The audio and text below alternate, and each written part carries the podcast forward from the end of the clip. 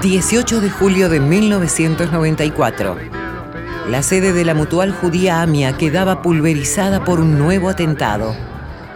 Se llevó 85 vidas y más de 300 heridos.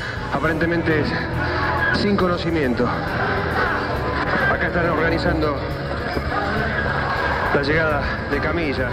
Aquella mañana, a las 9 y 53, la calle Pasteur al 600, pleno corazón del barrio de Once, era un infierno. Pasaron los años y la justicia aún no tiene respuestas.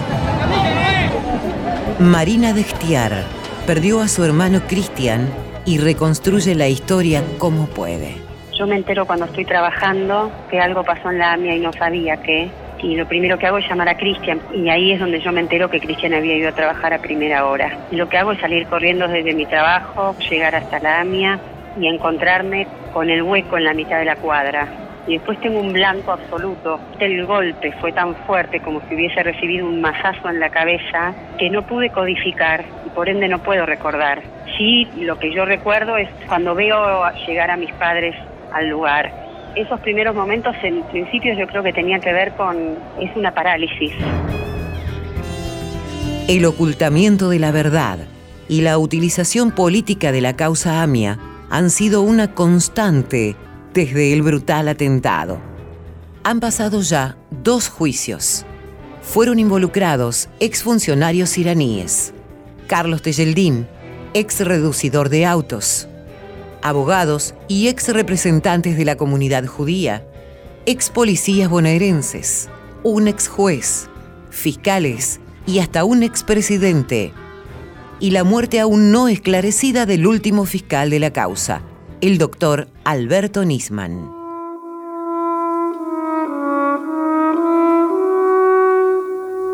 Silvana Alguea de Rodríguez, Jorge Antunes, en Pastera 600 funcionaba la ANI. Siete pisos tenía y 100 años de vida. Janina Aberbuch, Naum Banda. Y yo estuve ocho horas debajo de los escombros sin saber que había sido un atentado. Creí que se me había cortado el cable del ascensor. Rebeca Bejar de Yurin. Era un lunes muy normal. La gente iba a trabajar. Una bomba explotaba a las 10 de la mañana. Emiliano Brickman. Gabriel Butini. Uno nunca sabe cuánta fuerza puede encontrar en Dios mismo dentro de uno hasta que no se ve enfrentado a esta situación. Jacobo G. Manuel. Diego de Pedro. La gente corría, los virus caían, los chicos lloraban, sirenas sonaban. Mónica Feldman de Golfebol.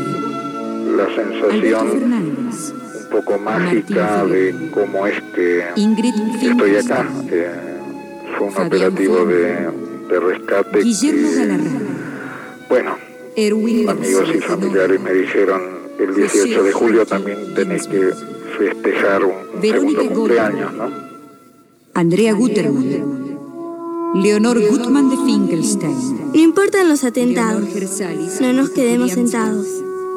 Tenemos que estar juntos y no separados. Patricio Iral. Emilia Yacubiec. Bueno, durante todo el tiempo yo lo único que quería era que busquen a Agustín. Lo único que, a mí me importaba y es como que yo no podía porque estaba muy destrozada, pero hubiera querido salir corriendo a buscar. Luis Kupji. Necesitamos la paz, vivir con seguridad. Queremos justicia, sin ninguna muerte más. Iliana Merkovich. Bernardo Naum Miroshi. Mi hijo era un muchacho maravilloso. Isabel La plenitud de su vida. Y yo Elías que esa muerte no sea en vano. Rosita que, que, haya alguien a quien se justicie, que esto no se repita para mi otro hijo y para todos los hijos de los otros quien es terrible. Todas las muertes son injustas, pero esta es tremenda. De modo Félix que creo que, Roisman. que lo único que... Marisa Said. Ricardo Said. Rimas y Salazar. Fabián Chalit. Néstor Pablo.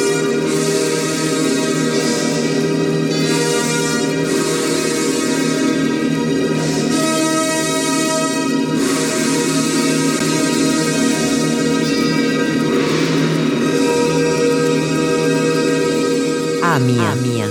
Asignatura pendiente. Contenidos y memoria histórica. Radio Nacional.